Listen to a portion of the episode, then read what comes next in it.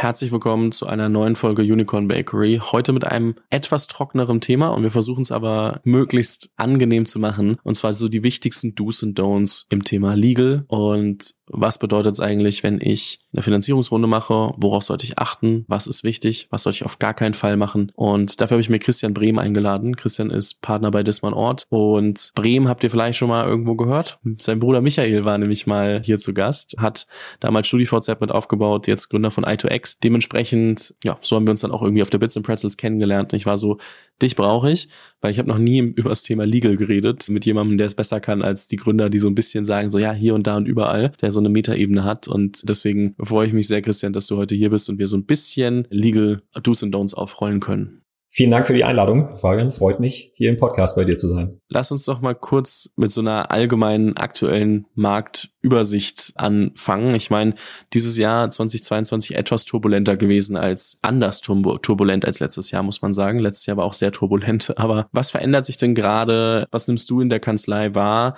Was ist so aus einer Legal-Perspektive wie verschiebt sich vielleicht auch der Markt? Gerne. Also ich glaube, letztlich die meisten bekommen es ja mit oder haben es mitbekommen. Es ist eine gewisse Verschiebung einfach da, weil schlicht die Jahre davor, gerade 2020, 2021, glaube ich auch aus der allgemeinen Wahrnehmung heraus tatsächlich fast schon verrückt waren in dem ganzen Bereich. Es war unglaublich, was da los war, was wir alles an Bewertungen gesehen haben, was an Runden äh, gekommen ist, wie schnell die Runden aufeinander gefolgt sind. Ähm, also schlicht, glaube ich, nicht der Normalzustand, wie er einfach auch vielleicht davor vor Jahre oder Jahrzehnte etwas anders aussah. Und da hat sich jetzt schlicht in 2022 wirklich bisschen was getan. Gefühlt, es ist deutlich ruhiger, es ist deutlich weniger und vor allem natürlich, was alle wahrnehmen, die ganzen Bewertungen sind deutlich, deutlich niedriger als äh, in den Jahren davor. Und das merkt man im allgemeinen Umfeld. Ähm, die Deals gefühlt dauern deutlich länger, die Prozesse dauern länger, ähm, die Investoren schauen sich die Themen nochmal genauer an. Es gibt gefühlt nicht so, so viel Konkurrenz dann um die Themen. Natürlich gibt es nach wie vor viele Deals im Markt und es passiert viel. Vielleicht ist aber der Wettbewerb nicht mehr ganz, ganz so stark wie, wie davor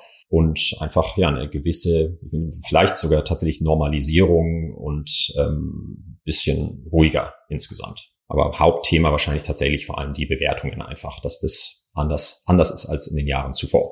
Aus anwaltlicher Sicht, äh, ist das jetzt was Positives oder was Schlechtes für die GründerInnen, die zuhören? Jetzt kann man natürlich einerseits sagen, das ist was Schlechtes, weil die Bewertungen runtergehen. Andererseits, glaube ich, ist es auch was insgesamt Gesundes und Wichtiges für den Markt, dass man einfach nicht mehr diesen letztlich ja gewissen Ausnahmezustand hat, sondern halt irgendwo eine gewisse Normalisierung. Ja, die Leute schauen sich die Themen vielleicht genauer an. Kann man vielleicht auch sagen, vielleicht wird auch nicht mehr jetzt tatsächlich alles äh, sofort gefundet und alle springen drauf, egal welches Thema, äh, die bekannte Fear of Missing Out ähm, ja, sobald du ein einziger äh, den Finger hebt und sagt, ja, das Thema finde ich spannend und da will ich investieren, äh, plötzlich in der Sekunde hattest du, was weiß ich, wie viele Investoren, die dann mit auf den Zug draufspringen wollten. Das ist jetzt, glaube ich, einfach bisschen anders. Aber wie gesagt, es gibt nach wie vor spannende Themen. Es gibt natürlich auch andere Felder nochmal, die jetzt immer mehr hervorkommen. Äh, die sind nach wie vor hoch attraktiv. Ähm, ich glaube, da werden wir auch die nächsten Jahre Wahnsinn Startups sehen.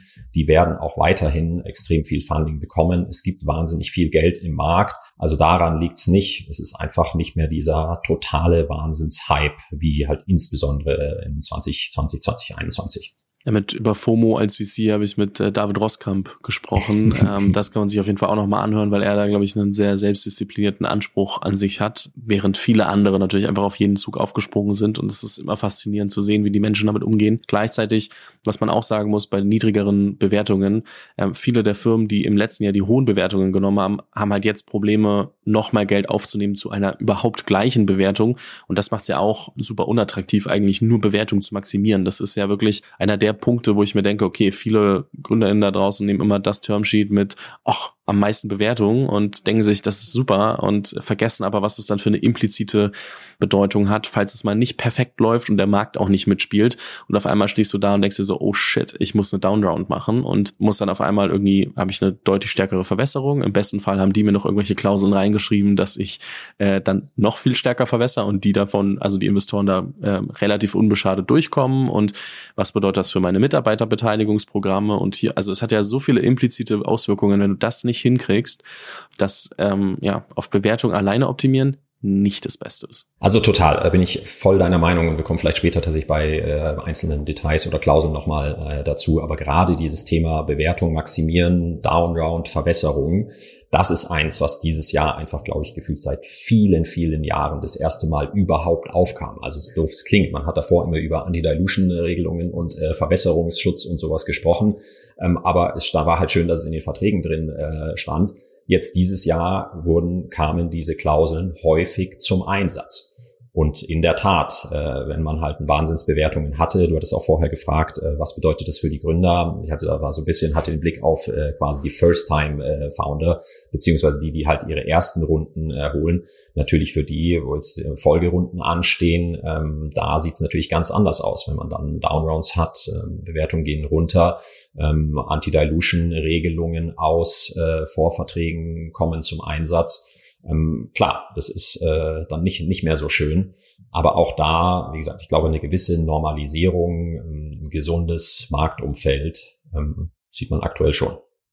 Wir haben jetzt gerade drüber gesprochen, okay, Bewertung an sich maximieren ist vielleicht manchmal nicht so smart. Es kommt dann auch darauf an, welche, welche Bedingungen kommen damit einher äh, im sogenannten Termsheet. Lass uns doch mal so ein bisschen darüber sprechen, was sind so die wichtigsten ähm, ja, Faktoren oder, oder Bedingungen in einem Termsheet, die ich mir unbedingt anschauen sollte und wo ich mir dreimal überlegen sollte, ob ich die unterschreibe oder nicht. Weil das finde ich ein Riesenthema und irgendwie ist es wenn ich nicht irgendwie schon mal durchgelaufen bin durch den Prozess, eine riesen Blackbox. Und selbst dann, ich kenne so viele äh, Gründer und Gründerinnen da draußen, die dann in der nächsten Runde oder in der übernächsten Runde aufwachen und merken, oh, was ich damals unterschrieben habe, ist definitiv nicht, was ich hätte unterschreiben sollen. Also gerne. Ich glaube, wenn man da mal das, das weite Feld oder das weite Bild aufmacht, was insgesamt einfach ganz wichtig ist, glaube ich, so das Gesamtkonzept, das Gesamtbild, der Gesamteindruck von dem Investor, von dem Termsheet ja, passt es insgesamt? Und das ist mal so die Stufe vorab, ohne jetzt erstmal direkt auf die ganzen Details zu gehen. Das ist wirklich das äh, the bigger picture. Wie sind die auch die Investoren oder Investor bislang schon aufgetreten? Wie geben die sich? Ähm, dann häufig, was man leider Gottes dann doch manchmal sieht, äh, in Gesprächen ist alles total nett und total easy und alles ganz, ganz fair. Und wenn man dann halt mal das erste Dokument wirklich schwarz auf weiß hat, sieht es plötzlich ganz anders aus. Und äh, da kannst du jedenfalls, würde ich sagen, als erfahrener Anwalt äh, kann man innerhalb von fast schon Minutenschnelle, wenn man einmal über das Termsheet drüber geflogen ist, schnell sagen, ja, das ist tatsächlich jetzt, sage ich mal, für Gründer oder Ausgründersicht ein faires Setup und insgesamt in sich relativ stimmig. Ja, es kommt immer auf die aktuelle Marktlage an, ein bisschen und dann äh, der, der Teufel steckt im Detail. Aber insgesamt kannst du da sehr schnell sagen, ist es was Ausgewogenes, ist es was Faires oder ist es doch sehr, sehr einseitig gestrickt und vielleicht zeigen da, zeigt da jetzt der Investor das erste Mal ein bisschen seine, seine schärferen äh, Zähne. Welche Bedingungen und Terms führen denn dazu, dass es vielleicht in die Richtung des Investors verschiebt und für den Gründer unattraktiv wäre, die aber vielleicht auch gar nicht so offensichtlich sind, wo ich drüber lese und mir denke, ach ja, klingt ja nicht so schlimm und ist dann aber vielleicht doch nicht so fantastisch. Also vielleicht, wenn man mal so ein bisschen ein typisches Termsheet von, von oben an äh, durchgeht, ist es, geht so ein bisschen los, okay, wer sind eigentlich da die Investoren, ähm, wer kommt da gegebenenfalls noch mit zu und was sind da so die, die ersten tatsächlich harten Fakten? Klar, das startet bei der Bewertung, was man dann aber sogar manchmal schon sieht, sind irgendwelche zum Beispiel Bewertungsanpassungen. Ja, für den Fall, dass XY passiert, äh, wird nochmal an der Bewertung geschraubt. Oder was zum Beispiel jetzt dieses Jahr äh, immer stärker äh, aufkommt, das war davor, würde ich sagen, tatsächlich extremst unüblich, sind Meilensteinfinanzierungen. Ja, also Milestones. Vorher war es letztlich, es gab einen Betrag X, der wird investiert und der fließt zum Zeitpunkt des Investments. Ja, und man hat gegebenenfalls noch eine halbe oder eine Folgerunde, ähm, ein Second Closing ja, mit genehmigtem Kapital, ähm, wo dann das Investment nochmal äh, erweitert werden kann.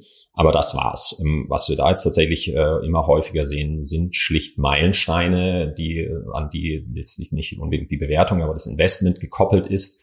Ähm, und ähm, ja, ähm, wovon abhängig von den entsprechenden Meilensteinen ähm, dann erst weitere Zuzahlungen jeweils fließen. Das ist so, so ein Punkt, wo es, wo sich schon stark erstmal in Richtung Investor droht.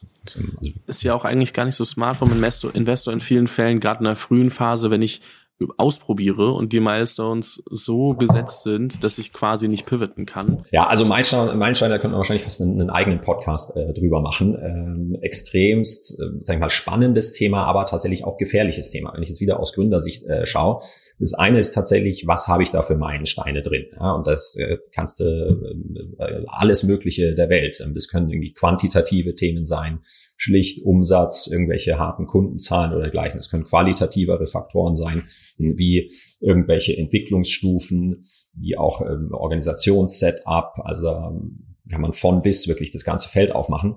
Und dann ist aber also einmal tatsächlich diese Meilensteine als solche, bin ich dann als Gründer quasi voll darauf fokussiert, wirklich nur noch diese Meilensteine zu verfolgen. Ähm, laufe ich da in Gefahr rein, dass ich eventuell in eine ganz falsche Richtung laufe, ähm, ohne dass eigentlich das Richtige für das Unternehmen ist. Klar kann man immer sagen, ja, dann setzt man sich danach dann schnell mit den Investoren hin und dann kann man die ja auch einfach wieder anpassen. So einfach ist es dann halt leider nicht. Und die Realität sieht dann häufig anders aus, wenn sich halt gerade das äh, Unternehmen nicht ganz so entwickelt, wie sich alle vielleicht vorgestellt oder erhofft haben. Dann laufen die Gespräche häufig schnell anders als vorher.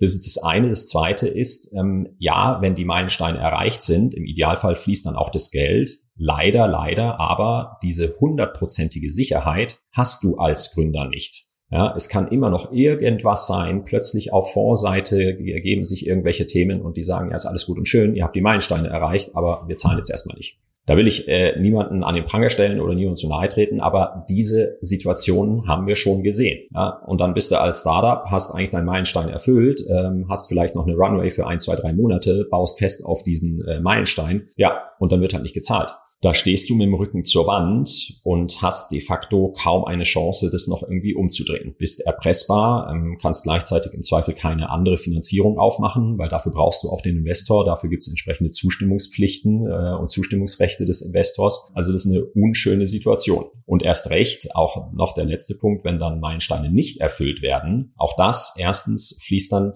wahrscheinlich erstmal kein Geld. Klar, auch dann kann man sich mit dem Investor nochmal weiter einigen. Aber auch das dann gegenüber anderen Investoren, Folgefinanzierung, ist natürlich auch der Super-GAU, weil wenn eben mein erster Punkt in dem Pitch ist, ähm, ja, unsere letzten Meilensteine haben wir nicht erfüllt oder unsere Meilensteine, unsere Planung ist schiefgelaufen, aber bitte, ihr sollt jetzt bitte investieren, das ist kein guter, schöner Start für entsprechende Gespräche. Das stimmt natürlich. Ich wünschte, ich hätte jetzt so ein bisschen mehr Einblick, wer so Meilenstein-Termsheets rausgegeben hat. Ich weiß es nur von ein, zwei und wahrscheinlich haben es viel mehr schon mal gemacht, deswegen kann ich die jetzt nicht so ein bisschen auch äh, in exposen. Das ist ein bisschen schwierig leider. Aber es gibt so einen halbstaatlichen Fonds, der macht das gerne mal. Äh, sollte man vielleicht zweimal drüber nachdenken. Aber nachdem du da leider nicht drüber sprechen darfst, muss ich das jetzt mal kurz so äh, machen. Und es wird auch äh, niemand anderes freiwillig ähm, kommentieren. Ja, aber das finde ich bei Meilensteinen auch echt, äh, echt so ein Thema. Ne? Also klar, oft äh, ist auch so die Frage, okay, wenn ich kein anderes Geld bekomme, dann nehme ich jetzt Meilensteine. Aber wenn ich die Option habe zwischen Meilenstein und keinen, dann würde ich persönlich immer, was ich so mitbekommen habe, die die das das äh, Termsheet und und die Finanzierungszone ohne Meilensteine machen. Würde ich so klar zu 100 Prozent unterschreiben. Ganz klares Statement. Also bisher Bewertung nicht unnötig maximieren zu schlechten Terms und ein der Terms, auf den man im besten Fall verzichten kann, sind Meilensteine. So, was haben wir noch? Was sind noch Punkte, wo du sagst, hey, guck mal, ähm, lieber zweimal drauf? Also wenn man da jetzt Thema, auch wenn es vielleicht von den Verträgen und vom Termsheet her häufig an unterschiedlichen Stellen steht, das passt aber, glaube ich, thematisch einfach ganz gut hierhin zum Thema Bewertung, weil was da reinfließt, ist dann natürlich das ganze Thema Anti-Dilution, Verwässerungsschutz und damit letztlich auch äh, Liquidationspräferenz, Liquidation Preferences. Ja, das dreht sich ja letztlich alles irgendwo um das Thema Bewertung und was passiert dann hinten raus. Und da beim Thema Anti-Dilution, Verwässerungsschutz, wie eingangs gesagt, das war früher so ein bisschen, ja, nimmt man rein. Die letzten Jahre ist da aber meistens halt dann doch eigentlich nichts passiert. Dieses Jahr haben wir gesehen, sehen weiterhin viele, viele Downrounds einfach mit einer geringeren Bewertung, sodass diese Anti-Dilution-Regelungen aus der Vergangenheit äh, reinkommen. Und da habe ich letztlich eine, eine klare Meinung, was meines Erachtens auch die letzten Jahre eigentlich immer als der insgesamt ausgewogene, faire Marktstandard angesehen wurde, eine Broad-Based Weighted Average Anti-Dilution die insgesamt, das sind jetzt leider recht technische Begriffe, die insgesamt aber, würde ich sagen, einen fairen Ausgleich zwischen Gründern und Investoren schafft. Ja, die schaut einfach jetzt mal ganz, ganz vereinfacht darauf gesprochen, was ist die Bewertung aus einer Vorrunde, was ist die Bewertung der Folgerunde, gewichtet das Ganze zusammen und stellt dann gegebenenfalls den ersten oder den letzten Investor so, als ob er zu diesem gewichteten Durchschnitt investiert hätte. Das ist fair und das halte ich auch nach wie vor für fair. Es gibt das andere Extrem, das wäre eine Full Ratchet Klausel, die stellt den Investor aus der alten Runde im Falle einer Downround dann genauso, als ob er insgesamt, insgesamt zu dieser extrem oder zu dieser niedrigeren Bewertung investiert hätte. Die Klauseln gab's wohlgemerkt eigentlich fast sehr, sehr selten. Ich war jetzt dieses Jahr selber überrascht, als ich neu in dem Startup in der späteren Runde dazugekommen bin, ähm, hatten wir die entsprechende Finanzierungsrunde. Die hatten so eine Full Ratchet Anti-Dilution Klausel aus der Vergangenheit drin und jetzt dieses Jahr im Marktumfeld eine signifikante Downround. Das hat zu einer unfassbaren Verwässerung der Gründer geführt. Das waren unschöne Diskussionen. Da hat man natürlich versucht, das irgendwie wegzubekommen, sich auf irgendwas zu einigen. Aber auch da wieder Marktumfeld, wenn es halt vielleicht wenige ähm, alternative Möglichkeiten an Investoren gibt, dann muss man das halt nehmen. Fast schon dann ein bisschen dieses Thema friss oder stirb und hat zu einer wahnsinnigen Verwässerung geführt. Und das ist zum Beispiel so ein Punkt, wenn in einem Termsheet jetzt auch nach wie vor einfach drin steht, Anti-Dilution Broad-Based Weighted Average, mache ich einen Haken daneben, gehe zum nächsten Punkt. Wenn da was geht in Richtung Full Ratchet oder dergleichen, dann muss man wirklich extremst sorgfältig sein. Und das wäre so ein Punkt zum Beispiel, wo ich finde, auf den ersten Blick sieht man sofort, oh, das Termsheet geht vielleicht, jetzt aus Gründersicht gesprochen, in eine falsche Richtung. Ja, was man da dazu sagen muss, ist so, ich meine, das weiß ja auch eigentlich jeder Gründer, Verwässerung ist normal, ich gebe mit jeder Runde Anteile ab, aber es ist halt natürlich nicht so cool, wenn ich jetzt heute bei einer, sagen wir mal, 20 Millionen Bewertung eine Finanzierungsrunde aufnehme. Und dann muss ich nochmal auf 15 Millionen runter in einer äh, Down Round und auf einmal alle, die zu 20 Millionen investiert haben oder gerade die Großen, werden dann zu 15 Millionen gewertet, was bedeutet, dass sie irgendwie 25 Prozent mehr Anteile bekommen. Und ähm, das ist natürlich dann schon nochmal ziemlich hart, weil ich dann auf einmal, also das geht bei mir weg als Gründer. Das ist ja, meistens geht es nicht bei den anderen Investoren weg, je nachdem, wie das gestrickt ist, glaube ich. Aber ähm, das ist ja dann schon was, was äh, mich persönlich betrifft, wo ich dann immer mehr auch ja rauskomme aus mal also und und immer weniger äh, Anteile an meinem eigenen Laden habe, was auch dazu führt, was deswegen irgendwie mittel- und langfristig aus VC-Sicht nicht immer smart ist, dass ich persönlich immer weniger Incentive habe, drin zu bleiben. Wenn das nämlich zu oft passiert, dann habe ich irgendwann noch fünf Prozent an meinem Laden und wenn der dann nicht schon irgendwie so groß ist, dass ich sage, diese fünf Prozent machen einen signifikanten Anteil, dann ist die Wahrscheinlichkeit relativ hoch, dass dann gesagt wird, ja gut, wir finden jetzt mal einen anderen äh, CEO für den Laden und lassen den das managen und ich baue lieber was Neues, wo ich äh, die Fehler nicht nochmal mache. Das sieht man auch immer wieder. Und das ist schon was, wovon man sich selbst auch schützen sollte als Gründer, Gründerin, auch wenn man es nicht immer in der Hand hat. Ähm, das ist dann immer so die Frage. Und wie du sagst, ne, friss oder stirb. So nehme ich diese Klausel oder überlege ich, wie ich das sonst irgendwie managen kann, da durchzukommen, wenn ich noch kein anderes Termsheet habe. Das ist echt eine super, super schwere Sache, weil du hast ja eigentlich keine Alternative und wenn du alternativlos bist, dann bist du in einer schlechten Verhandlungsposition. Boah, ich weiß auch nicht, wie ich da mhm. entscheiden mhm. würde. Also total. Und letztlich aber hat es auch wieder zwei Seiten der Medaille, sowohl aus Investorensicht, äh, schon früh, aber auch dann später. Du willst einen maximal ähm, motivierten Gründer beziehungsweise ein maximal motiviertes Gründerteam haben. Und du willst die auch mit einem signifikanten Anteil an der Company da drin weiterhaben. Und auch von der anderen Seite her gedacht, aus Gründersicht, so gefühlt manchmal gerade in frühen Phasen, gehen die Gründer doch noch fast zu, äh, sag ich mal, großzügig fast schon mit den Anteilen um. Und klar, wenn du anfangs 100 Prozent, geteilt durch zwei haben beide 50 Prozent und dann kommt ein Investor für 20, 25 Prozent rein, ja, hast du immer noch irgendwie 80 Prozent an der Company. Ist ja super. Das geht aber über viele Runden schnell, schnell runter. Und dann hast du heute manchmal irgendwie einen Pre-Seed, Seed, Series A, Series B. Dazu hast du noch ein virtuelles Beteiligungsprogramm für Mitarbeiter, wo nochmal 5 oder 10 Prozent locker runtergehen. Da bist du als Gründer oder das Gründerteam sehr schnell in einer sehr kleinen Position und das ist unschön. Und das kann natürlich gerade hinten raus dann, je nachdem wie groß die Company dann äh, wird, klar kann das schon einen riesen Unterschied machen. Und insofern tatsächlich vielleicht soll noch eine, eine Ergänzung. Das geht dann so ein bisschen zu dem, glaube ich, Thema, was du neulich auch im Podcast behandelt hast. Brauchen wir jetzt nicht im Teil darauf ein, aber dieses Thema Venture Capital überhaupt, ja oder nein. Und das ist eine ganz, ganz wesentliche Entscheidung. Ähm, halte ich an meiner Company weiterhin irgendwie zu zweit 50 Prozent oder alleine 100 Prozent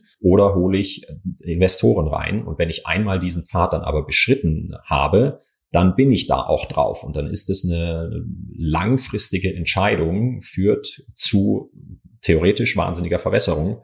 Und klar ist ein Unterschied, ist, wenn man mal in ganz simplen Zahlen, ob ich äh, 100% an einer 10 Millionen Company halte oder 10% an einer 100 Millionen Company, kommt theoretisch aufs Gleiche darauf aus. Ich beschreite einfach einen ganz unterschiedlichen anderen Pfad. Und die Wahrscheinlichkeit, dass ich bei den 10% an der 100 Millionen Company auch wirklich 10 Millionen rausbekomme, ist nochmal eine andere Sache, weil es gibt ganz viele Klauseln, die dann irgendwo doch kleine Kicker haben, wo du dann denkst, ah, na cool, habe ich doch nur 5 Millionen Exit-Volumen für die Gründer. Das ist halt auch das, was man oft unterschätzt. Wobei man natürlich sagen muss, es gibt Modelle, die kann man nur als VC-Case bauen und es gibt andere, wo das, wo das nicht geht. Wie gesagt, ich habe dazu mal eine, eine Folge auch gemacht, ähm, verlinke ich in der, in der Beschreibung, sowie auch übrigens zwei oder drei Termsheets. Ähm, auf jeden Fall eins von Point 9, von Cherry und dann vielleicht noch ein, zwei andere, dass man äh, mal so ein bisschen durchgucken kann und auch neben dem, was wir hier gerade besprechen, mal, mal reinschauen kann. Eine Frage zwischendrin, die mich interessiert.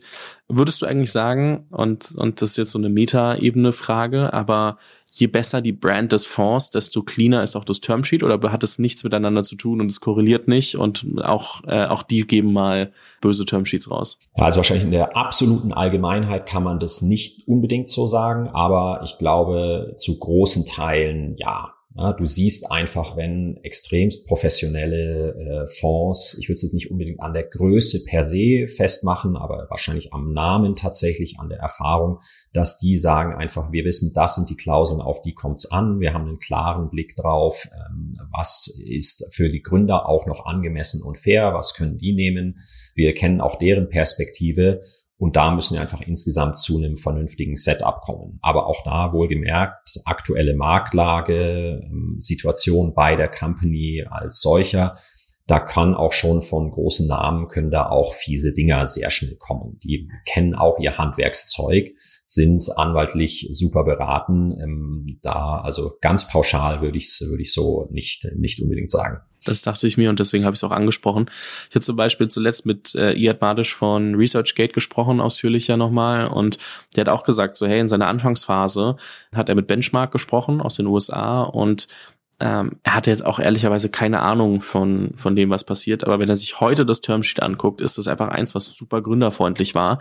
Und ähm, wahrscheinlich trägt es sehr stark dazu bei, dass Benchmark den Namen hat, den sie haben, weil sie einfach nicht also ich meine, wenn sie sich jedes Mal einzeln überlegen würden, hauen wir dem jetzt auf die Finger oder nicht, dann hast du natürlich auch den Punkt, dass der deinen Ruf ganz schnell leiden kann, weil das äh, kommt ja alles raus. Also auch wenn ein Termsheet eine Sache ist, die du nicht ähm, ja nach außen tragen solltest, aber du kriegst schon mit, wenn äh, auch wenn du nicht weißt, wie die Terms genau aussehen, ob äh, Termsheets mittelfristig äh, und immer wieder auch äh, gegen die Gründer laufen, weil dann auch die guten Gründer nicht mehr zu dem Fonds wollen. Und ähm, das darf man natürlich auch nicht vergessen. Das heißt, die meisten VCs, die eine sehr, sehr gute Marke haben, die werden sich auch vorher Gedanken gemacht haben. Nichtsdestotrotz solltest du die Sachen immer prüfen, wenn du äh, eins vorliegen hast, um zu schauen, ob du nicht irgendwie ein Wort anders verstehst, als es dann rechtlich und juristisch gemeint ist und, und äh, Auswirkungen hat, weil es einfach immer passieren kann.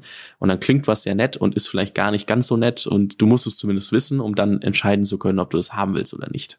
Unbedingt. Also, aber wie gesagt, da auch um auf den Anfang zurückzukommen, ähm, meines Erachtens kann man da nach einem ersten Blick sehr schnell sagen, ob so ein Termsheet insgesamt ausgewogen und fair ist und aber da durchaus, muss ich jetzt auch tatsächlich für die, für die Investoren in die Bresche bringen, ähm, viele und häufig sind dann durchaus auch sehr schnell absolut angemessen. Und ja, dann hast du noch einzelne Details, zu denen man sprechen muss unbedingt. Und dann kommt es ein bisschen auf die Verhandlungsmacht und die Position der Company an, ähm, wo man noch, an welchen Stellschrauben man noch drehen äh, kann. Aber im Idealfall sind, äh, also ich hatte auch schon Termsheets, die habe ich bekommen, wahrscheinlich fünf bis zehn Minuten drüber geschaut, einen Haken dran gemacht, zurückgeschickt, passt so, könnt ihr unterschreiben an die Gründer. Gibt's, gibt's auch und ist dann natürlich irgendwie super und äh, zeugt auch von einem, einem professionellen Setup auf, auf Seite der Investoren. Du hast vorhin Liquidation Preferences angeschaut und ich hatte da mal mit äh, Philipp Dames von Cherry ein bisschen drüber gesprochen, als er hier im Podcast war und wir über die aktuelle Marktlage gesprochen haben, so als es überhaupt mal anfing, so alles runterzugehen. Ähm, da hatte er erwähnt, es gibt partizipierend, nicht partizipierend. Ähm, aber vielleicht kannst du noch mal kurz aufrollen, was bedeutet das für mich als Gründer? Wie unterscheiden die sich? Und was davon will ich haben und was will ich auf gar keinen Fall?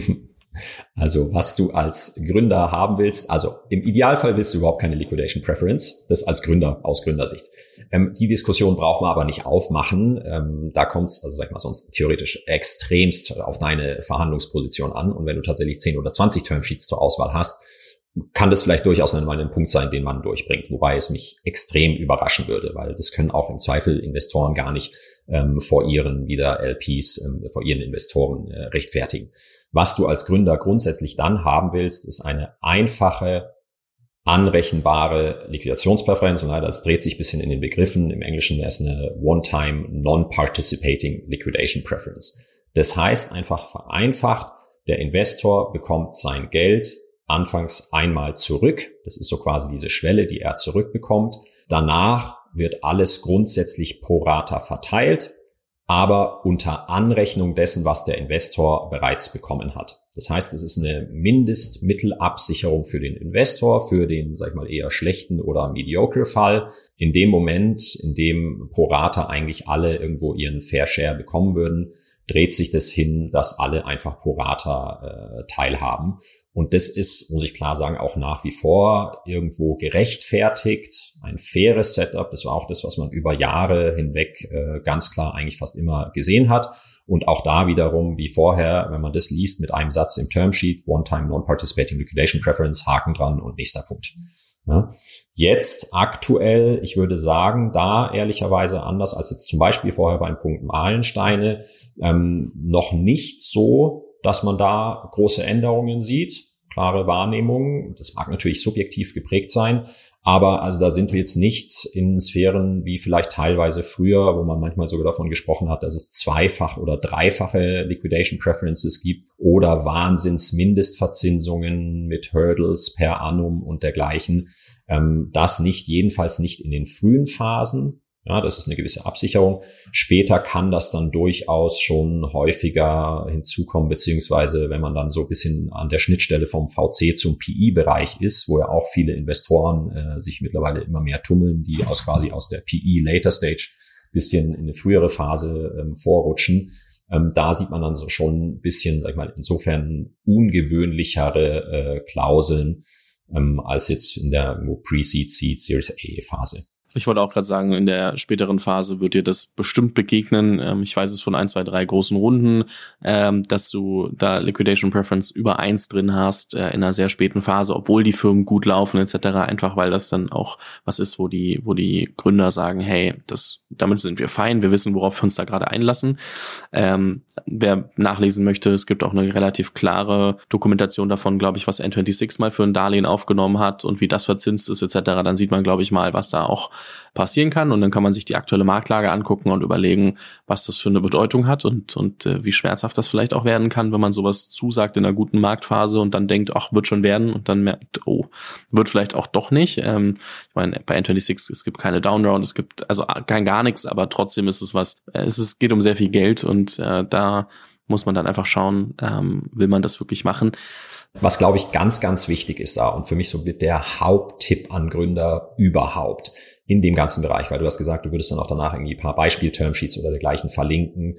Es gibt zu diesem ganzen Bereich unfassbar viel Material, Literatur, Online-Blogs, Beispiel-Termsheets von wahrscheinlich fast mittlerweile diversen großen Fonds, sowohl hier in Deutschland, Europa als auch in den USA, von Y Combinator oder wie auch immer.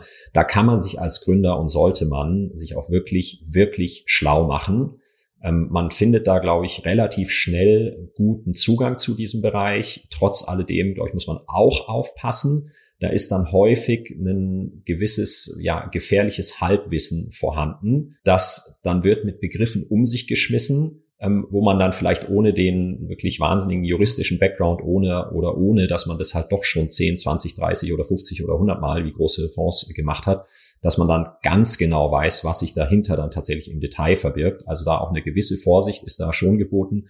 Aber grundsätzlich sich in dem Bereich schlau zu machen, ähm, da gibt's einfach wahnsinnig viel und die ganz klare Empfehlung. Du, ich äh, würde immer sagen, anwaltliche Beratung ist dann ein sehr guter Faktor. Also ich würde das niemals ohne Anwalt unterschreiben, dementsprechend äh, oder halt ohne anwaltlich prüfen zu lassen, überhaupt da nur einen Schritt weitergehen. Dementsprechend ähm, das an der Stelle wahrscheinlich auch nochmal wichtig zu sagen. Ähm, ein anderer Punkt, ähm, nur ich habe, wir haben ja so eine kleine Liste äh, hier zu zweit, äh, welche welche Terms man alle durchsprechen kann. Ähm, eine, die ich sehe und die wir glaube ich kurz ansprechen müssen, aber wahrscheinlich nicht viel zu sagen müssen und äh, ist Vesting. Vesting ist äh, ein relativ normaler Punkt äh, in jedem äh, in jedem Termsheet. Bedeutet, dass du als Gründer oder Gründerin ähm, deine Anteile quasi nochmal in ein, also die die gehören dir nicht in dem Moment kannst du sie nicht äh, auscashen, wo du ein Vesting unterschreibst denn äh, du musst sie dir quasi über die nächsten, über die Vesting-Periode wieder verdienen. Das bedeutet, im Normalfall ist, glaube ich, der Standard bei vier Jahren. Wenn du also, sagen wir, du hast zehn Prozent, einfach weil es leicht zu rechnen ist, dann äh, hast du diese zehn Prozent, werden wieder in den Pool geschmissen, aber sie werden dir zugeschrieben. Du kannst sie nur nicht äh, verkaufen in dem Moment und äh, verdienst du dann quasi im Normalfall 2,5 Prozent pro Jahr, also lineares Vesting. Und äh, hast meinetwegen eine Cliff bei einem Jahr, was glaube ich der Standard ist. Und äh, wenn du innerhalb des ersten Jahres die Firma verlässt, dann gehören dir 0 Prozent an dem Laden. Ähm, und das ist aus dem Punkt, dass einfach wichtig ist, falls, also ich meine, ein Investor investiert ins Team, aber falls das Team sich am Ende ähm, nicht in der Konstellation halten kann, muss es irgendwie sinnvoll ersetzt werden können. Und das kannst nur, wenn nicht du auf einmal deine ganzen Anteile mitnimmst oder dann auch dein Mitgründer, deine Mitgründerin. Und ähm, das ist der Grund für Vesting. Das wirst du niemals rauskriegen, glaube ich. Ähm, es gibt dann hinten raus noch die Frage Accelerated Vesting und also so kriegst du im Verkaufsfall, im Exit-Fall irgendwie deine Anteile gut geschrieben kannst. Das ist bei einem Gründer im Normalfall der Fall, glaube ich. Bei virtuellen oder Mitarbeiteranteil, äh, Anteil, äh, Mitarbeiterbeteiligungen kann es mal was anderes sein. Da gibt's dann so und so oder Advisory-Beteiligungen gibt's so und so. Ähm, aber als Gründer Vesting ist, glaube ich, einfach ein grüner Haken, würde ich jetzt mal sagen. Ja, also grundsätzlich ja, ganz klares Ja, auch da, auch zu den Terms, die du geschrieben hast, als ausgewogen, wo man klar sagen muss, vier Jahre, ein 48. pro Monat, ein Jahr Cliff, auch da wieder theoretisch Haken dran.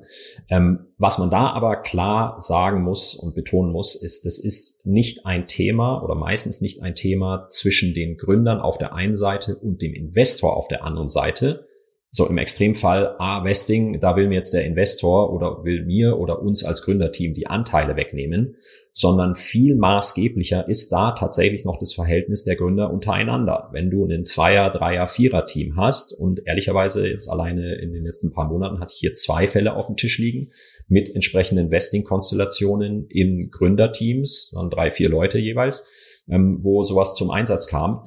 Und das ist anfangs, wenn man diese Klauseln bespricht und verhandelt, ist es immer relativ theoretisch ähm, und wird gesehen, ja, das sind halt die Terms und äh, dann schauen wir mal.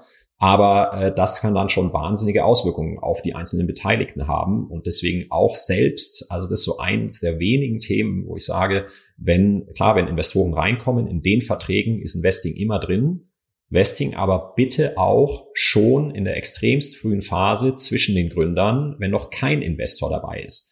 Ja, also da sei immer grundsätzlich klar, total leanes Setup, ähm, macht da keine riesen Verträge, ähm, gerade bei zum Beispiel jetzt der GmbH-Gründung unter drei oder vier äh, Gründern zusammen.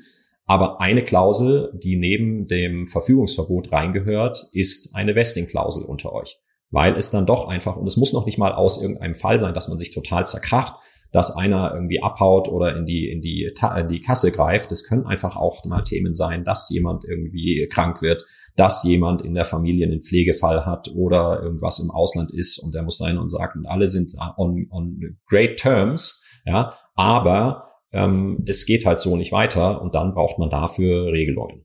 Deswegen also unbedingt auch Tipp an die Gründer muss rein. Und dann auch da wiederum, aber steckt dann manchmal der Teufel natürlich im Detail. Was sind die Unterschiede, feine Unterschiede, Good Lever, Bad Lever, ähm, was zählt man äh, wozu? Da muss man dann schon im Detail reinschauen, das ist dann aber häufiger nicht im Termsheet ähm, die Diskussion, sondern dann in ausformulierten Verträgen. Fair point. Äh, wichtiger Punkt, ähm, habe ich tatsächlich ein bisschen äh, übersprungen in dem Fall.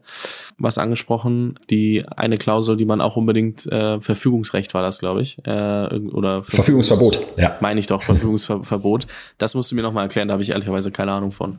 Ja, ist also letztlich eine ganz einfache klassische Satzungsklausel, also im Gesellschaftsvertrag, weißt du, jetzt wir sprechen einfach über GmbH selbst, die da sagt, Niemand darf ohne die Zustimmung der Gesellschafterversammlung mit gewisser Mehrheit oder ohne die Zustimmung der anderen Gesellschafter über seine Anteile verfügen. Also theoretisch eine No-Brainer, aber wenn wir als vier Gründer uns zusammentun, die Company gründen, dann soll nicht der eine mit seinen 25 Prozent nach drei Monaten sagen, ah, ich habe hier äh, gestern beim Abendessen einen ganz netten Typen getroffen, der hat mir bisschen Geld geboten und dem habe ich jetzt meine GmbH-Anteile äh, verkauft. Wir waren heute früh beim Notar. Ja, und ihr habt jetzt äh, einen neuen Gründer mit drin, ihr habt einen neuen Ges äh, Gesellschafter drin. Ähm, das, also ganz klassisch, sollte sich aber an sich in jeder Standardsatzung von Anfang an drin finden. Okay, ja, macht Sinn. Macht Sinn. So, jetzt haben wir ein paar Sachen schon besprochen. Was müssen wir noch ähm, gerade aus Gründerperspektive unbedingt besprechen, wovor ich mich äh, vielleicht äh, versuchen sollte fernzuhalten oder zumindest äh, die Augen offen zu halten? Ja, es gibt dann, glaube ich, so paar Themen, die jetzt, wenn ich mal wieder klassisch durch so ein ähm, Investment- und Shareholders Agreement durchgehe, ähm, nochmal, was natürlich immer ein Thema ist, sind irgendwelche Garantien, Reps and Warranties gegenüber den Investoren, die kommen rein. Da gibt's paar Standardsachen, die schlicht unbedingt rein müssen, sind die Title Guarantees, dass die Gründer die Anteile halten, dass alles sauber ist, nicht belastet ist und daneben natürlich operative Garantien, ähm, dass ähm, ja die Company, äh, dass die entsprechenden IP-IT-Rechte vorhanden sind, dass nicht irgendwelche anderen Leute Ansprüche haben, dass mit den Arbeitnehmern äh, alles passt und sauber ist, ähm, irgendwelche wichtigen Verträge, dass die dargelegt werden. Das sind letztlich, sage ich mal, relative Standardthemen, aber da steckt dann auch wieder der Teufel im Detail ähm, bei irgendwie Rechtsfolgen. Was ist da angemessen? Gibt es da entsprechende Haftungscaps für die Gründer? Ähm, äh, was passiert, wenn ein Haftungsfall eintritt. Und auch da finde ich wiederum, das muss einfach ein ausgewogenes, faires Setup äh, sein. Ja, die Gründer müssen da in die Bresche springen und sagen, äh, wir stehen für unsere Company ein, die Sachen sind sauber. Ähm, aber, und wenn was nicht passt, dann haften wir auch dafür, aber es darf natürlich nicht irgendwie dann dazu führen, dass irgendwie dann Gründer, weiß nicht, nicht mehr gut schlafen können, äh, schlimmstenfalls Privatinsolvenz anmelden müssen. Also auch da wieder muss ein fairer, ausgewogener Kompromiss ähm, gefunden werden. Und sonst aber klar auch nochmal der Tipp an Gründer, glaube ich, ganz klar, insofern, wenn man da mit Investoren spricht und nobody's perfect und es ist allen klar, es sind frühe Phasen der Gesellschaft, da ist nicht alles äh, total super und aufgesetzt wie bei einem großen Corporate, bei Riesenunternehmen. Ähm, dann lieber die Themen offen ansprechen, plakativ klar machen und mit dann theoretisch den Investoren und Anwälten gemeinsam regeln. Aber da zeigt sich auch viel Thema Vertrauen. Ähm, kann man da gemeinsam eine Ehe eingehen zwischen Investoren und Gründern? und spricht man auch die Themen an, die vielleicht nicht perfekt sind und also auf, bitte auf gar keinen Fall versuchen, irgendwas unter den Tisch zu kehren, sondern dann im Extremfall tatsächlich Hosen runter und dann muss man schauen, wie man damit umgeht. Ja, ist glaube ich auch, äh, also am Ende, wenn du einen VC oder einen Investor allgemein in der Due Diligence irgendwie versuchst äh, zu also zu umgehen und äh, dem nicht alles offen zu legen und dann im Nachgang das rauskommt, dann den Spaß möchte ich nicht haben. Ähm, das kann ich niemandem empfehlen. Das äh, wird, glaube ich, nur ein großes Thema von Rückabwicklung und sehr viel großen Problemen. In der Tat. Also das ist nicht schön. Du hast noch nach weiteren Aspekten gefragt. Was ist da so die ganze Rolle des Investors in irgendwie im Beirat, im Advisory Board, im äh, Gesellschafterausschuss? Was sind die Mehrheiten? Das ist natürlich auch nochmal so ein Punkt, auf den man äh, gut schauen muss. Klar, der Investor hat gewisse Rechte und gewisse Zustimmungsrechte. Ähm, es darf aber natürlich nicht irgendwie zu einer totalen Dominanz führen. Es muss es wichtig, dass er seine für ihn wichtigen Themen abdecken kann und dass er da theoretisch ein Vetorecht hat. Aber letztlich das große Operative muss bei den Gründern liegen. Die kennen die Company gut, die müssen die managen. Und da muss einfach ein auch ausgewogener Kompromiss gefunden werden zwischen beiden Mehrheiten, zwischen Investoren und Gründern, ähm, dass nicht die Company total gesperrt wird, ähm, dass vor allem es nicht dazu führt, dass man bei jedem ähm, Pups nachfragen muss, dürfen wir das jetzt ja oder nein. Aber auch da meistens ehrlicherweise, das sind tendenziell relativ unkritische Themen, ähm, äh, da findet man, ja, da gibt's, sag ich mal, fast schon Standardkataloge, ähm, die immer dann zur Anwendung kommen und da kann man schnell einen Haken dran machen. Was häufig diskutiert wird, ist tatsächlich, wenn es einen Advisory Board, einen Beirat gibt, wie groß soll der sein und wer bestückt den wie. Ähm, da relativ klare Meinung. Ich glaube, drei ist ehrlicherweise eine gute Größe fünf meines Erachtens absolutes Maximum schon drüber hinaus eigentlich bitte auf gar keinen Fall, weil das führt nur zu Ineffizienzen, das dauern die Abstimmungen umso länger. Ähm, deswegen klein halten, gewisse Kontrolle, gewisse Vetorechte ja, aber nicht zu viel. Kann man sagen, irgendwie dass ich einen Board Seat nur an den Lead Investor gebe oder gibt es so eine Faustformel, an wem gebe ich einen Board Seat überhaupt? Ja, also ich würde sagen, jetzt die ganz, ganz einfache Faustformel tatsächlich in der frühen Phase wäre beim Dreier Board ein Sitz für den Lead Investor, ein Sitz für die Gründer, beziehungsweise zwei Sitze theoretisch, je nach Verteilung, beziehungsweise wenn einer für die Gründer noch einer an jemand Unabhängigen, den dann meistens die Gründer vorschlagen und äh, zu dem dann der Lead Investor Ja sagt. Das meines Erachtens passt. Der Lead-Investor, dessen Board-Member hat ein Auge drauf für die Investorenschar insgesamt. Und dann gibt es theoretisch immer noch die Möglichkeit, dass man ein, zwei Observer schafft, wenn noch eine größere Business Angel Gruppe dahinter hängt, dass die vielleicht einen Observer stellen können, wobei das an sich tendenziell ehrlicherweise relativ selten ist. Eher, dass dann noch von dem Lead-Investor ein weiterer Observer mit reinkommt. Also heißt jemand, der mit bei den Sitzungen dabei ist, die Informationen bekommt, der aber kein offizielles Board-Mitglied äh, ist. Das aber eigentlich, sag ich mal, Standard-Setup und wo man auch schnell einen Haken dran machen könnte. Okay, verstehe. Was ich zum Beispiel letztens hatte, dass ich mich mit jemandem unterhalten habe und äh, die Person meinte, ja, ich hatte damals einen äh, sehr bekannten Investor mit äh, drin, ist aber eher so Institutionen schon so richtig, also nicht nicht äh, so ein Sequoia bekannt, sondern mehr so äh, Growth Investor und und und anderes äh, anderer Part. Und ich habe mich ja mit denen gut verstanden, aber bei denen gibt es eine relativ hohe Chance von Fluktuation, also dass die Person, mit der ich mich gut verstanden habe, in ein paar Jahren nicht mehr da ist.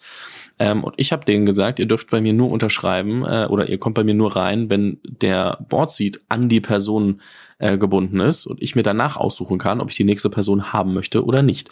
Das fanden die erstmal nicht so witzig, haben es am Ende aber trotzdem unterschrieben.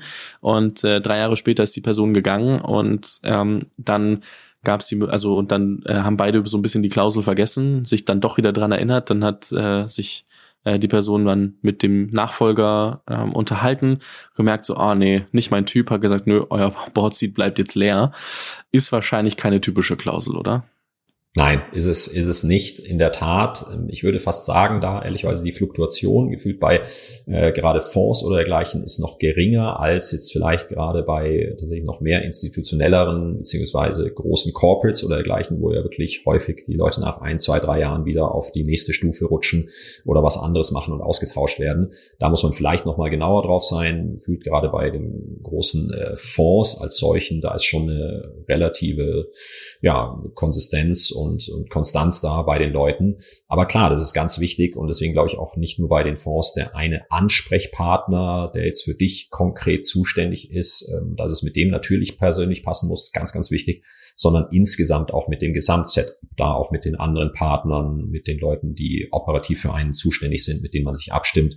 Ähm, aber die Klausel, wie du es jetzt genannt hattest, wirklich auf eine ganz konkrete Person zugeschnitten. Ähm, also hatte ich zum Beispiel tatsächlich so noch nie bei mir in den Verträgen. Ich glaube auch, dass es ein sehr gutes Pokerspiel war von dem, von dem Herrn, äh, der das gemacht hat. Aber ähm, ja, es hat äh, in dem Fall äh, funktioniert. Ähm, um das Ganze abzurunden. So, ich glaube, wir, ich würde selber denken, wir haben die meisten Terms durch. Wenn du sagst, wir haben noch was vergessen, wo wir auf jeden Fall noch mal drauf müssen, ähm, die wirklich wichtig sind und so Watchouts, dann lass uns das gerne machen. Ansonsten würde ich allgemein noch mal sagen, so rund um eine Finanzierungsrunde, was sind vielleicht noch Fehler, die man machen kann, die jetzt nicht nur was mit dem Termsheet zu tun haben, dass wir das quasi noch abrunden und hier nicht irgendwie am Ende zwei Stunden sprechen. In der Tat. Also ich glaube, gerade über die Verträge, über die Termsheets, über die ganzen Klauseln kann man äh, stundenlang sprechen. Ähm, letztlich allgemein, ich glaube tatsächlich, man sollte als Gründer schauen, dass man sich in dem Bereich schon einigermaßen schlau macht, dass man äh, sich zurechtfindet, dass man mit den Begriffen umgehen kann. Einfach ganz wichtiger Tipp, trotz alledem frühzeitig auch Rat heranholen. Ähm, was doch leider Gottes immer wieder häufiger passiert, als einem lieb ist, äh, ist, dass man dann irgendwann das unterschriebene Termsheet auf den Tisch bekommt und sagt, so, das haben wir hier unterschrieben, wir haben das alles super verhandelt und jetzt bitte in Verträge gießen. Ähm, dann ist halt äh, der Stein meistens schon gefallen und äh, man tut sich schwer, da irgendwas zu ändern. Deswegen, ja, man muss dann natürlich immer auf die Kosten und auf die Ressourcen schauen, überhaupt keine Frage. Aber frühzeitig mal jemanden zu Rat holen, der das vielleicht doch schon ein paar Mal mehr gesehen hat und sich damit professionell auskennt, das ist gut investiert und unbedingt angeraten. Und man kann da sehr schnell sagen, an den paar Stellen und Stellschrauben müsst ihr nachdrehen. Ähm, ansonsten passt es. Das ist, glaube ich, so der eine mit wahrscheinlich Haupttipp. Ja, einfach da nicht sich in falscher Sicherheit wiegen. Ich glaube, was man da einfach plakativ sagen kann, ist, die paar hundert oder paar tausend Euro, die ihr da ausgibt, können euch hinten raus Millionen sparen, wenn ihr wirklich einen guten Case baut. Und ähm, ihr werdet euch über sehr, sehr ärgern, wenn ihr das nicht gemacht habt, weil ja, wie gesagt, also es gibt einfach hinten raus immer den Moment, ähm, wenn du da nicht aufgepasst hast und irgendwas unterschrieben hast, auch mit deinem ersten Business Angel, dass du dir denkst, ach du Schande, was habe ich hier eigentlich gerade gemacht und warum habe ich damals da nicht länger drüber nachgedacht oder mit jemandem nochmal drüber gesprochen und deswegen sieht's jetzt so aus, ist nicht empfehlenswert. In der Tat. Ja. Ähm, das andere ist so ein bisschen zu dem Gesamtprozess. Ich glaube, man muss sich da bewusst sein, gerade jetzt erst aktuell, ja, früher teilweise die Themen, Themen gingen extremst schnell durch, ähm, gehen sie auch teilweise nach wie vor, wenn sich die Parteien einig sind, wenn nur Profis dabei sind, dann kann man die Themen sehr schnell und auch zu finalen Verträgen kommen. Häufig erfahrungsgemäß dauert das Ganze doch deutlich länger als erwartet, vielleicht auch als einem lieb ist. Ähm, es kommen dann einfach diverse Themen auf, dann verhandelt man vielleicht doch nochmal mit anderen Investoren oder Business Angels, ähm, dann sollen, wollen vielleicht nochmal andere mit rein investieren, dann überlegt man sich das Setup. Und dass man da einfach wirklich frühzeitig sich Gedanken macht, will man in so einen Prozess gehen, wenn ja, wie lange dauert der? Was sind so gewisse, irgendwie jetzt für einen selbst die Meilensteine? Ähm, was will man abstecken? Ähm, dass man da einfach nicht mit einer falschen Erwartungshaltung rankommt. Und wir hatten es da auch schon, dass manchmal kommen Leute an und sagen, ja, wir wollen jetzt in eine Finanzierung gehen und in einem Monat haben wir dann alles unterschrieben und das Cash auf dem Konto, weil dann brauchen wir es auch. Ähm, und dann irgendwie dauert es halt doch viele, viele Monate. Man findet dann irgendwelche Lösungen, jedenfalls auch irgendwelche Brückenfinanzierung oder dergleichen aber dass man sich dessen einfach bewusst ist und da nicht äh, keine falschen Erwartungen hat. Ansonsten ganz grundsätzlich nur zu, zur Finanzierung oder zu Finanzierungsverträgen als solchem. Das ist ein ganz schönes Brett insgesamt und ein dickes Setup. Deswegen gerade in frühen Phasen auch immer die mit noch die erste Frage neben der VC überhaupt will man Investoren reinholen? Ja, ähm, theoretisch aber tut so früh nicht vielleicht doch auch einen Wandeldarlehen. Ein einfacher Convertible, ohne dass man sich über diese ganzen Wahnsinnsvertragsthemen, über die wir jetzt die letzte ähm, Zeit gesprochen haben, Gedanken machen muss wirklich, sondern man sagt hier, es gibt ein klassisches Wandeldarlehen, da gibt es mittlerweile absolute Standards auch, an die man auch da sehr schnell sagen kann, ja, ist ausgewogen, fair, passt, kann man so unterschreiben. Und dann hat man das erstmal. Das hat nicht die Dynamik einer Finanzierungsrunde und auch gewissermaßen danach. Das ist schon auch für sich was, was Besonderes. Ähm, aber es kann gerade anfangs doch sehr viel Sinn machen, weil man einfach die Ressourcen, wie es sein soll, aufs Operative verwenden kann und nicht darauf, äh, hier wahnsinnig lange Funding zu suchen, die Verträge auszuverhandeln und ähm, sich gar nicht mehr ums Operative kümmern kann in der Zeit. Wobei man da sagen muss, dass es wahrscheinlich vorrangig für die Business Angels gilt und weniger für die VCs, oder? Also dass du mit denen eher Wandeldarlehen machst. Also bei VCs habe ich das jetzt nicht ganz so oft mitbekommen. Also es gibt manche, die es machen, aber jetzt auch nicht so viele. Ja, nein, in der Tat. Ja, das ist eher noch das Business Angel Setup. Gerade VCs, die sagen dann sehr schnell, nee, wir wollen da voll in die Gesellschafterliste tatsächlich rein ähm, und lasst hier sofort ähm, ein vernünftiges Setup wählen, was dann auch natürlich ein großer Vorteil sein kann, gerade hinten raus, wenn man dann doch zu frühen Phasen und da mit einem Investor gut kann und der fair und äh, ausgewogen auftritt, man dann auch insgesamt ein faires und ausgewogenes Vertragswerk schafft, was dann im Idealfall man durch die nächsten Runden insgesamt äh, durchbringt und sagt, wir haben hier unser bestehendes Vertragswerk, wir ändern es nur noch an den technischen äh, Stellschrauben, ansonsten lassen wir es unangepasst und also hatten wir auch schon, dass dann quasi das Erstvertragswerk aus der Pre-Seed-Seed-Runde durch diverse Runden hindurch geflogen ist. Mehr oder weniger, natürlich sind die, werden die Sachen dann immer groß angepasst, aber im Wesentlichen im Kern unverändert. Wobei man sich da andererseits auch äh, jetzt keiner Illusionen hingeben darf, ähm, dass man sagt, ja, weil wir es in der ersten Runde einmal die Terms so vereinbart haben, das bleibt dann so für immer und ewig. Das leider auch nicht. Also letztlich neue Investitionsrunden sind ein neues Spiel und dann muss man sehen, was dabei durchgeht. Andererseits heißt es natürlich auch, was man einmal in diesen Verträgen tatsächlich auch drin hat, je nach äh, Verhandlungsposition später dann, ähm, tut man sich vielleicht schon tatsächlich äh, später schwer, das dann rauszustreichen, weil das ist natürlich das Erste, was dann Folgeinvestoren sagen, ja, aber die Investoren in der letzten Runde hatten das doch genauso drinstehen. Und da muss man, braucht man dann gute Argumente. Ganz kurz, weil du es gesagt hast, Wandeldarlehen Standard. Ähm, ich würde sagen, also Wandeldarlehen ist ja, du willst keine Bewertung festlegen und musst nicht. Das heißt, du sagst irgendwie, es gibt dann normalerweise eine Bewertungsmaximum, was du noch reinschreibst. Sagst du mir, keine Ahnung, bei der Pre-Seed äh, oder Pre-Seed-Wandeldarlehen vielleicht irgendwie, sagen wir mal, drei Millionen, fünf Millionen, was auch immer dir gerade einfällt, was auch immer passt.